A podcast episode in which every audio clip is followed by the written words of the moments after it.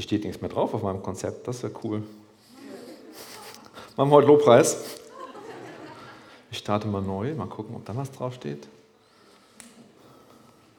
Nee, steht nichts mehr drauf. Ist leer. Das ist cool. Einfach weiß. Was hat das bedeuten? Ein Moment. Ich nochmal neu starten, ne? Das habe ich auch noch nicht gehabt hier. Cool.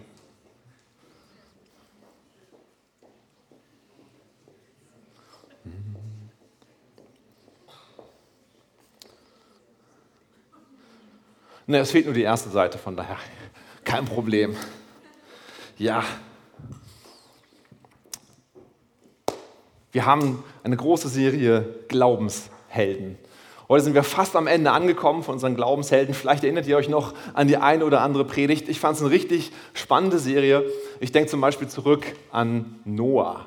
Ja, Noah hat jahrelang an der Arche gebaut, ohne zu wissen, ob es irgendwann wirklich dieser Regen kommt. Er hat noch nichts gesehen und hat trotzdem schon gemacht und getan. Und wir haben so gemerkt, so wow, ich glaube oft ähm, wissen wir noch, wir glauben vielleicht, irgendwann wird was passieren, aber wir sehen es noch gar nicht, aber es ist schon vorbereitet. Ja, wir haben über Sarah gesprochen, die gezweifelt hat und trotzdem wurde gesagt, sie ist eine, eine Glaubensheldin. Ja, ich glaube, zum Glauben darf auch mal Zweifel gehören. Wir dürfen auch mal zweifeln. Wir haben bei Abraham und Isaak gehört, ja, diese heftige Prüfung, die Abraham durchmachen musste. Er hatte den Auftrag, seinen Sohn zu opfern. Was für eine Prüfung. Und auch wir stehen manchmal vor Prüfungen. Ich habe es Mauererfahrung genannt. Ja, wir stehen manchmal vor einer Mauer und denken so, boah, wie soll ich da jemals durchkommen? Wie soll das funktionieren?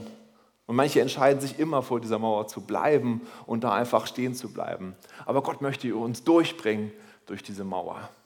Ich möchte euch empfehlen, einfach nochmal diese Predigten wirklich nochmal, wenn ihr sie nicht gehört habt, nochmal anzuhören, weil ich glaube echt faszinierend, die Menschen im Ersten Testament, was sie erlebt haben. So mein Herzenswunsch ist es, dass wir bis zum Ende des Jahres, alle, die hier im Raum sind, die Gewohnheit entwickelt haben, jeden Tag einmal in die Bibel zu schauen.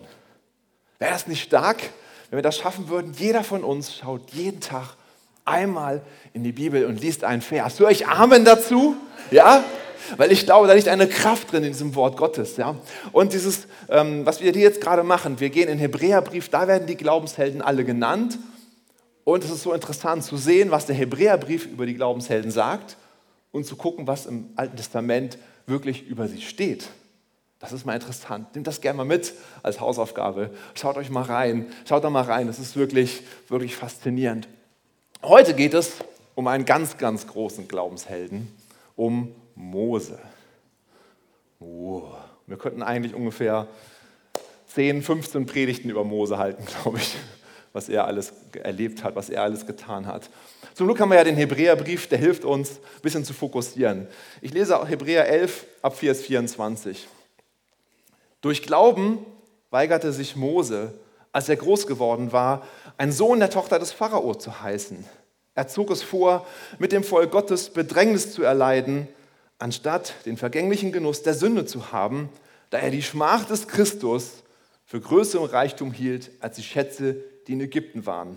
Denn er sah die Belohnung an. Durch Glauben verließ er Ägypten, ohne die Wut des Königs zu fürchten denn er hielt sich an den Unsichtbaren, als sähe er ihn.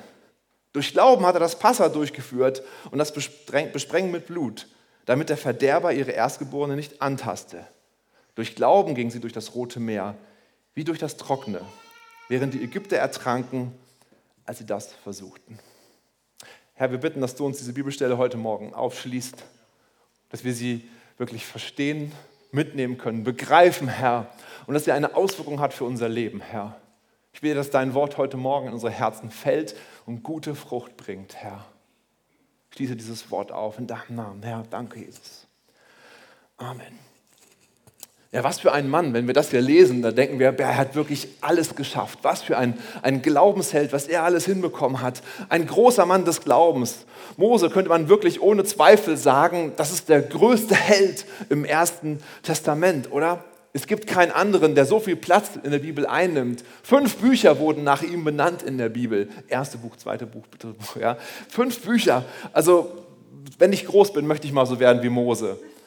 Also unglaublich. Aber andererseits denken wir dann vielleicht auch ganz leise, so ein großer Mann. Wie soll ich mich mit dem vergleichen? Was soll ich schon von ihm lernen, von so einem großen Helden? Was bin ich denn gegen ihn? Gar nichts. Also was soll ich da noch mitnehmen? Aber dann schauen wir mal rein. Wir machen auch mal das Spiel und schauen rein, was steht denn im Ersten Testament über Mose. Wir lesen aus 2. Mose 2 ab Vers 11. Es geschah aber zu der Zeit, als Mose erwachsen geworden war, da ging er hinaus zu seinen Brüdern und sah ihre Lasten. Und er sah, dass ein Ägypter ein Hebräer schlug, einen seiner Brüder. Da schaute er sich nach allen Seiten um und als er sah, dass kein Mensch anwesend war, erschlug er den Ägypter und verscharrte ihn im Sand. Am zweiten Tag ging er auch hinaus und siehe, zwei hebräische Männer stritten miteinander. Und er sprach dem Schuldigen, warum schlägst du deinen Nächsten? Mose, äh, er aber sprach, wer hat dich denn zum Obersten und Richter über uns gesetzt? Willst du mich auch töten, wie du den Ägypter getötet hast? Da fürchtete sich Mose und sprach, wahrlich, die Sache ist bekannt geworden. Und es kam vor den Pharao, und auch der Pharao trachtete danach, Mose umzubringen. Aber Mose floh vor dem Pharao und hielt sich im Land Mediam auf. Wenn wir das lesen, scheint es irgendwie ein anderer Mose zu sein. Ja, was, was steht hier? Mose schaute sich um. Er hatte Angst. Oh, hoffentlich sieht mich keiner. Mose erschlug einen Ägypter. Dann fürchtete er sich und schließlich floh Mose sogar. Das ist Mose, der Glaubensheld. Einige Zeit später erfolgt die Berufung von Mose. Ja, der brennende Busch, habt ihr vielleicht schon mal gehört. Ein Busch, der brennt, aber nicht aufhört zu brennen. Und Gottes Stimme kommt aus diesem Busch heraus. Und Mose war ja überzeugt, nee, er hat das irgendwie alles nicht, nicht wahrhaben wollen. Dann schenkt ihm Gott Wundertaten. Mose konnte dann so einen Stab fallen lassen und da wurde eine Schlange draus. Hat Mose das überzeugt? Nein, immer noch nicht. Wo ist da der Glaube? Dann sagte Mose, ja, wenn ich deinen Auftrag wahrnehmen soll, dann brauche ich jemanden, der mir hilft, mit, weil ich nicht so gut sprechen kann. Zack, ist Aaron da.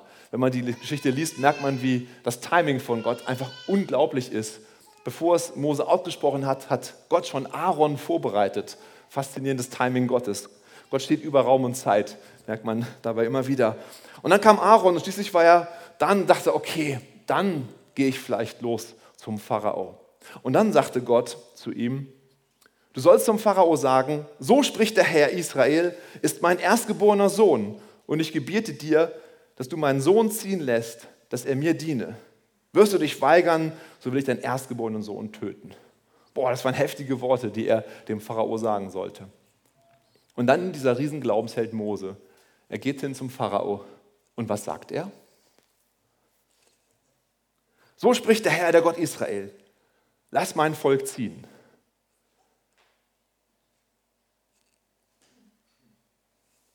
Dass es mir in der Wüste festhalte, wir wollen nun hinziehen, drei Tagesreisen weit in die Wüste dem Herrn, unserem Gott, opfern, dass er uns nicht schlage mit der Pest. Er sagt, lass mein Volk ziehen, aber nur zu einem Gemeindefest. Dann kommen wir wieder zurück und dann machen wir wieder weiter.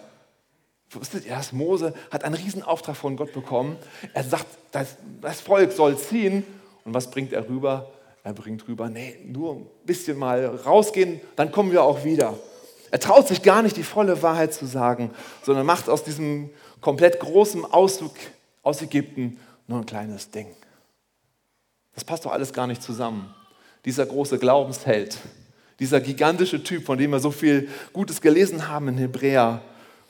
Und dann ist es doch eigentlich gar nicht so der Glaubensheld. Stellt euch mal vor, ein Pastor in der Elim wäre einer, der mal jemanden umgebracht hätte. Was, wie, wie würde mit dem umgehen? So, wow. Stellt mal vor, ein, ein Pastor in der Elim, ja, der würde Sachen von Gott bekommen, aber sie gar nicht richtig weitersagen. Stellt euch mal vor, ein Pastor aus der Elim würde fliehen, weil er irgendwie Angst hat. Das wäre irgendwie komisch. Aber Mose war so einer am Anfang seines Lebens. Und ganz ehrlich, plötzlich kann ich mich besser mit Mose identifizieren. Plötzlich merke ich, Jetzt kommen wir ungefähr auf eine, eine Wellenlänge. Ja? Vorher der Riesenmose, der alles hingekriegt hat. Das bin ich auch nicht. Aber jetzt merke ich, Mose hatte auch einige Schwierigkeiten am Anfang. Und er hat noch schlimmere Sachen gemacht, als ich je gemacht habe. Das ist also eigentlich ganz beruhigend. Und wir merken, Gott ist aber mit Mose einen Weg gegangen. Mose hat zwar angefangen, nicht so geschickt, nicht so gut, was er gemacht hat, aber am Ende ist Mose zu einem Glaubensheld geworden. Am Ende hat Mose viel bewegt. Und das sagt auch uns, Gott hat mit einen Weg mit uns. Egal wie deine Vergangenheit ist, egal wo du herkommst, Gott kann aus dir etwas Großes, mit dir etwas Großes bewegen. Deine Vergangenheit muss deine Zukunft nicht bestimmen. Egal was du getan hast, getan hast, Mose war ein Mörder und wurde zu einem riesengroßen Glaubenshelden. Also ist für uns auch noch eine Chance da, oder? Das ist das Wort Gottes. Warum hat Gott dann Mose ausgewählt? Was, was hat er in ihm gesehen? Lass uns mal den Hebräerbrief durchgehen, die Verse. In 11, Vers 24 steht, durch Glauben weigerte sich Mose, als er groß geworden war, ein Sohn der Tochter des Pharao zu heißen. Ey, was wäre das doch für eine geniale Position? Hey, und wer bist du? Ich bin Sohn einer Prinzessin von Ägypten. Wow, alles wäre in Sicherheit gewesen. Er hätte nie irgendwie Angst haben müssen, mal nichts zu essen zu haben. Großartige Häuser, schöne Frauen, alles war für ihn sozusagen vorbereitet als Sohn einer Prinzessin. Wer kann das von sich behaupten? Was für eine Chance für ein gutes Leben, ein Leben in Reichtum. Mose war aber bereit, nicht daran festzuhängen, was er hatte. Er war bereit, seine Vergangenheit aufzugeben. Er war bereit, einen Aufbruch in ein neues Leben zu starten. Und das ist der Punkt hier, glaube ich, warum Gott ihn herausgesucht hat. Er hat gemerkt, Moses war bereit, loszugehen. Mose war bereit, loszulassen. Dann Vers 25. Mose zog es vor, mit dem Volk Gottes Bedrängnis zu erleiden. Mose solidarisiert sich also mit den Israeliten. Mose erschlug einen Ägypter. Das war keine Tat im Jezorn. Ja, in der Bibel finden wir, wie da geschrieben steht, er schaute sich nach allen Seiten um. Wenn man jezornig ist, dann guckt man nicht nach links und rechts, sondern man haut einfach drauf, man ist einfach da in Aktion. Aber er hat es überlegt getan. Es war eine bewusste Tat. Aber wie kommt er darauf, so eine Tat auszuführen? Wie kommt er darauf, jemanden umzubringen? Es gab eine Regel damals. Und zwar ist es dann abgedruckt in 2. Mose 21. Wer einen Menschen schlägt, dass er stirbt, der soll unbedingt sterben. Also das Recht damals war so, wenn ich einen umbringe, dann werde ich dafür auch umgebracht. Und wir lesen, wie Mose beobachtet hat, wie ein Bruder geschlagen wurde. Ja, geschlagen, aber nicht umgebracht, nicht erschlagen. Aber es ist interessant, im Hebräischen ist das Wort schlagen und erschlagen genau das Gleiche. Nur die Bibelübersetzungen trauen sich vielleicht nicht, das Wort erschlagen da reinzuschreiben, weil man sich nicht hundertprozentig sicher ist. Deshalb schreiben sie lieber schlagen. Aber sehr wahrscheinlich hat Mose, so auch einige Kommentare, wirklich ähm, zugesehen, wie ein Ägypter ein Hebräer erschlagen hat. Und hat Mose gesagt, hier muss Gerechtigkeit her. Jetzt muss der Ägypter auch erschlagen werden. Deshalb hat Mose das gemacht. Das ist natürlich keine gute Tat, vor allem war er gar nicht berechtigt dazu, sowas zu tun. Ja? Er war nicht in der Position einer, eines Polizisten oder eines Regierungsbeamten. So. Aber wir lernen was über sein Herz. Mose hatte Sehnsucht nach Gerechtigkeit. Mose hatte Sehnsucht danach, dass alles in Ordnung, nach den richtigen Ordnungen eigentlich zurecht lief. Und ich denke, das ist auch der Grund, warum Gott Mose erwählt hat. Gott sucht Menschen, die sich nach Gerechtigkeit sehen Gott sucht Menschen, die nicht nur auf sich selber gucken, sondern die schauen, wie geht es denn dem anderen? Wie kann ich denn dem anderen helfen? Wie kann ich ihm denn ähm, recht machen, dem anderen? Moses ist außen schlimm, aber im Herzen scheint das schon einige Sachen zu sein, die, die gut sind. Und das ist so, so, so ein Nebengedanke, der mir gekommen ist. Ja, oft ist es, glaube ich, so, wir, wir werden immer größer, es kommen neue Leute hinein. Und man sieht ganz schnell das, was vielleicht die Person so erzählt, was, was so, wie sie vielleicht aussieht, was sie mitgebracht hat. Aber wir vergessen so oft, was denn wirklich im Herzen drinsteckt. Und wenn mir Mose ankommen würde, wenn hier jemand reinkommen würde und wir würden mitkriegen, ein Mörder kommt zu uns, wie würden wir uns fühlen? Oh, unsicher. Aber was steckt wirklich im Herzen drin? Was hat Gott vorbereitet? Und deshalb lasst uns offen sein für Menschen, egal wer kommen wird zu uns. Lasst uns unsere Herzen aufmachen und sagen, hier darf jeder kommen, wie er ist. Bei uns ist jeder willkommen, weil Gott hat was in jeden hinein gepflanzt. Vers 25, er zog es vor, mit dem Volk Gottes Bedrängnis zu erleiden, anstatt den vergänglichen Genuss der Sünde zu haben, da er die Schmach des Christus, sagt mal Schmach des Christus. Cooles Wort, ne? Weil er das Schmach des Christus für größeren Reichtum hielt als die Schätze, die in Ägypten waren. Denn er sah die Belohnung an. Mose wählte die Schmach des Christus anstelle des Reichtum Ägyptens und den Genuss der Sünde. Ich liebe ja die Bibel, ja, wie ehrlich sie ist. Der Genuss der Sünde. Darf man das so sagen? Stell dich mal vor, Julia wird von den Planet Jump, bei den Planet Jumpern eine Predigt halten von dem Genuss der Sünde, wie Sünde Spaß macht. Ich würde Julia in meinem Büro zitieren und sagen, so geht das ja nicht, ja. Ey, das geht ja gar nicht. Aber die Bibel schreibt den Genuss der Sünde. Aber mal brutal ehrlich, ja. Ist es nicht manchmal so, wenn wir in der Sünde sind, dass es vielleicht sogar mal so ein bisschen Nervenkitzel ist? Der Reiz des Verbotenen, der Reiz des zu wissen, eigentlich ist das gar nicht gut. Und vielleicht so einen kurzen Moment von Genuss zu haben. Aber im Endeffekt, was passiert? Der schlechte Nachgeschmack. Ja? Oh Mann, das war gar nicht richtig. Warum habe ich das getan? Das beste Beispiel ist beim Alkohol. Ja, wenn man Alkohol trinkt, in dem Moment merkt man vielleicht gar nicht mehr, was man gerade für Schwierigkeiten hat, wo man drin steckt. Ja, aber irgendwann am nächsten Morgen macht man auf und weiß, oh Mann, warum habe ich das bloß gemacht? Ich werde nie mehr Alkohol trinken. Ja. Kennt das jemand von euch? Nein, das soll ich nicht melden. Ja.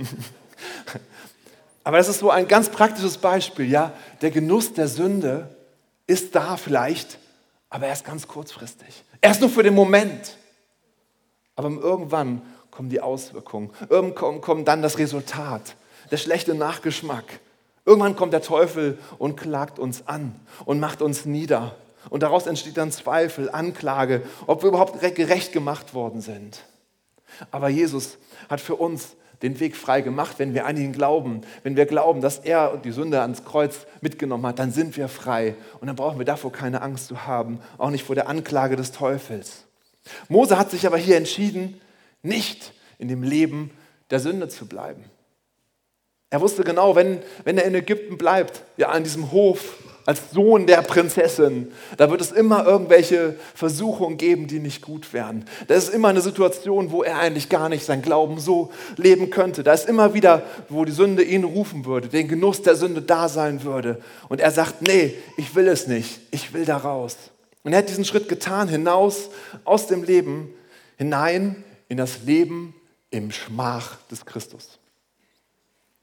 Was ist denn jetzt dieses Schmach des Christus?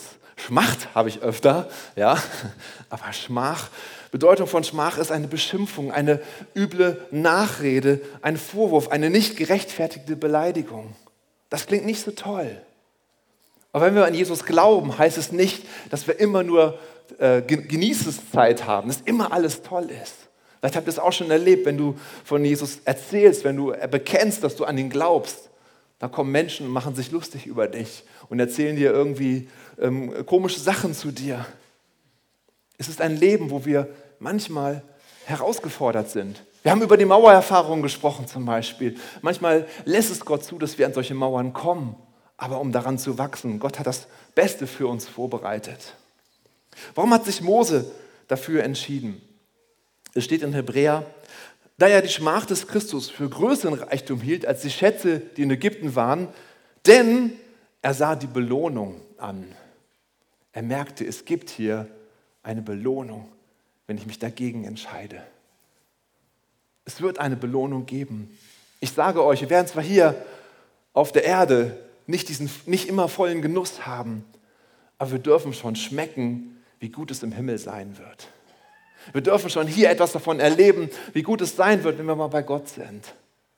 Ich liebe es zum Beispiel, in der Anbetung zu stehen. Ja. Zu Hause mache ich das manchmal, wenn alle ausgeflogen sind. Ja, ich lege eine, CD, eine Lobpreis-CD ein und drehe richtig auf. Ja, so richtig laut. So mag ich es am liebsten. Ja. Und, und dann gehe ich einfach in die Anbetungszeit und es ist so heftig, Gott so zu erleben. Ich glaube, da ist schon ein Stück Himmel bei mir im Wohnzimmer. Ja. Oder was ich auch total faszinierend finde, ist, Gott hat uns in die Freiheit geführt. Ich erlebe, wie ich in Freiheit leben darf. Ich, muss, ich bin nicht mehr der Knecht der Sünde. Ich muss nicht irgendwas machen, sondern ich weiß ganz genau, ich kann immer entscheiden, möchte ich das oder möchte ich das nicht. Gott hat uns in die Freiheit geführt. Und das ist schon ein Stück von dem, was wir erleben dürfen, was hinterher im Himmel sein wird. Aber es heißt auch, ich muss mich abkehren von dem, was in Ägypten ist. Ich muss sagen, ich möchte das abschneiden. Ich möchte da rausgehen und sagen, nee, ich möchte in ein neues Leben hineingehen. Und wir merken, es spitzt sich zu auf diese Frage, wollen wir den kurzfristigen Spaß? Wollen wir den kurzfristigen Genuss? Oder wollen wir sagen, nein, wir wollen langfristig hineingehen in das, was Gott für uns vorbereitet hat. Wir wollen langfristig schauen, was hat Gott für mein Leben. Und dahin, dafür möchte ich mich entscheiden. Schauen wir zum Beispiel Paulus an, wie er es schreibt. In Kolosse 1 steht, nun freue ich mich in den Leiden, die ich für euch leide. Hier hören wir davon, dass es nicht immer nur ein Genuss ist, mit Gott unterwegs zu sein. Und erfülle durch mein Fleisch, was an den Leiden Christi noch fehlt, für sein Leib, das ist die Gemeinde. Ihr Diener, ich bin ihr Diener bin ich geworden. Den wollte Gott kundtun, was der herrliche Reichtum dieses Geheimnisses unter den Völkern ist, nämlich Christus in euch, die Hoffnung der Herrlichkeit. Christus in euch, die Hoffnung der Herrlichkeit. Und das klingt gut, das klingt so gut, die Hoffnung der Herrlichkeit. Was ist Herrlichkeit überhaupt? Ja, man kennt das Wort schön. Schön ist was, wenn es was sieht schön aus. Aber was ist die Steigerung von schön? Schöner als schön. Das ist herrlich. Ja? Also ich, ich, ich weiß ja, ich habe das, ähm, wenn du auf das erste Bild gehst, ich durfte das mal erleben in Indien, als wir da unsere Missionsgesellschaft besucht haben. Da sind wir einmal dann so einen Tiger Hill hochgefahren, das ist so ein Plateau auf, auf einigen tausend Meter Höhe. Und dann morgens früh, wo, wo alles dunkel war, nicht, man konnte gar nichts sehen. Und irgendwann ging die Sonne auf und man konnte den Mount Everest sehen. Den sieht man hier. Und die Sonne fing an, von oben die Spitze zu beleuchten. Und es ging immer weiter runter. Man konnte immer mehr Sonne sehen. Man konnte die Berglandschaft sehen, wie sie sich entfaltet. Das war herrlich. Ja, das war schöner als schön. Das war einfach beeindruckend. Christus in uns, die Hoffnung der Herrlichkeit. Das hat Gott für uns vorbereitet. Auf diese Herrlichkeit freue ich mich. Und wir haben die Hoffnung darauf, wenn wir uns für Jesus entscheiden, wenn wir herausgehen aus dem Leben, ähm, aus, aus Ägypten herausgehen. Wie komme ich aus meinem Ägypten heraus? Wie hat es Mose gemacht? In Vers 27 lesen wir, durch Glauben verließ er Ägypten. Und hiermit ist gar nicht der Auszug aus Ägypten gemeint, wo das ganze Volk dann hinterher rausgegangen ist, sondern es war sein persönlicher Auszug, wo er sozusagen rausgegangen ist, hinterher geflohen ist. Wie hat er es geschafft? Durch Glauben. Durch Glauben. Woher kommt unser Glaube? Die Bibel ist da ganz klar. Der Glaube kommt aus der Verkündigung des Wortes. So sagt es Paulus. Es ist so wichtig, wenn wir aus Ägypten ausziehen wollen und immer wieder sagen wollen, nein, ich möchte nicht wieder zurück, dann ist es so wichtig, dass wir immer unter der Verkündigung des Wortes sind, weil da kommt der Glaube her. So wichtig, dass wir nicht verpassen, Predigten zu hören. Immer wieder. Wir brauchen das immer wieder, diese neue, frische Verkündigung des Wortes. Das ist das, was Paulus sagt. Und das ist das, was auch hier steht. Durch Glauben verließ Mose Ägypten. Und der Vers geht noch weiter. Durch Glauben verließ er Ägypten, ohne die Wut des Königs zu fürchten, denn er hielt sich an den Unsichtbaren, als sähe er ihn. Sein Trick ist einfach, sich vorzustellen, der Unsichtbare, er ist da so als ob ich ihn jetzt sehe. Weißt du, was du für Situationen in deinem Leben hast, wo du so merkst, boah, das ist schwierig gerade. Vielleicht versuche mal diesen Trick. Stell dir vor, der Unsichtbare, jetzt sehe ich ihn. Gott ist da.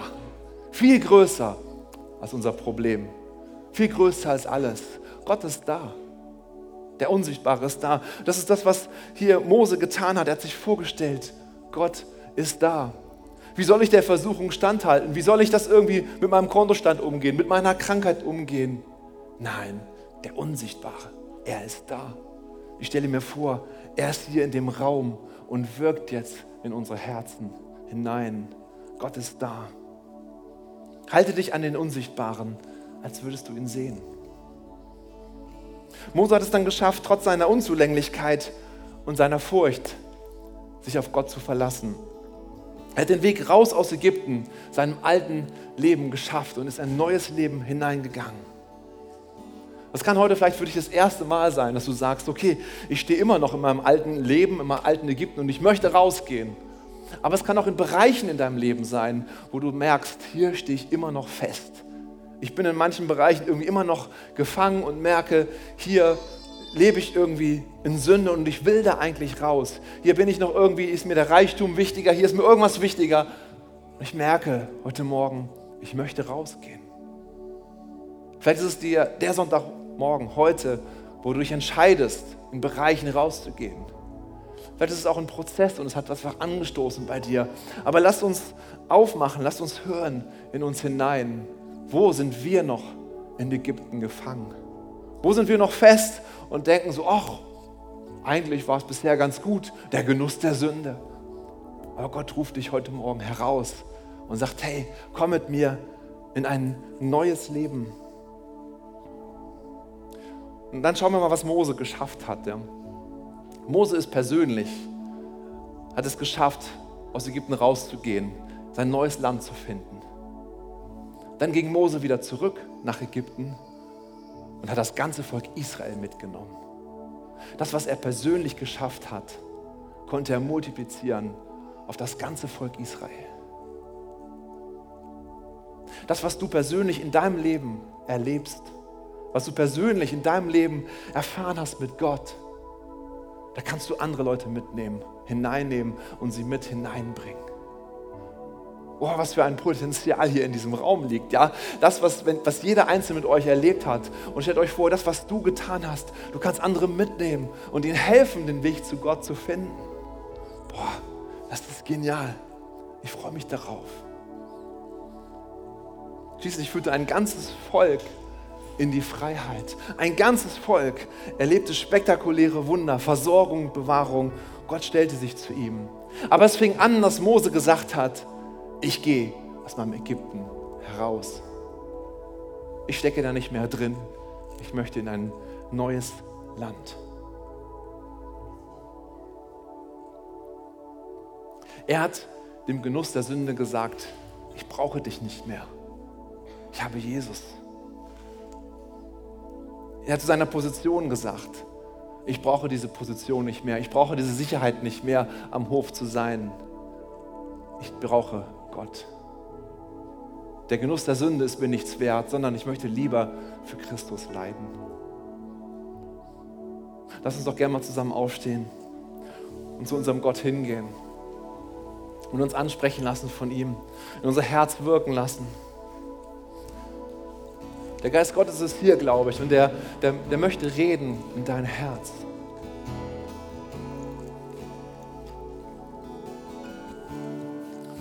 Ich möchte dich einladen, mach dein Herz auf und höre auf den Geist Gottes.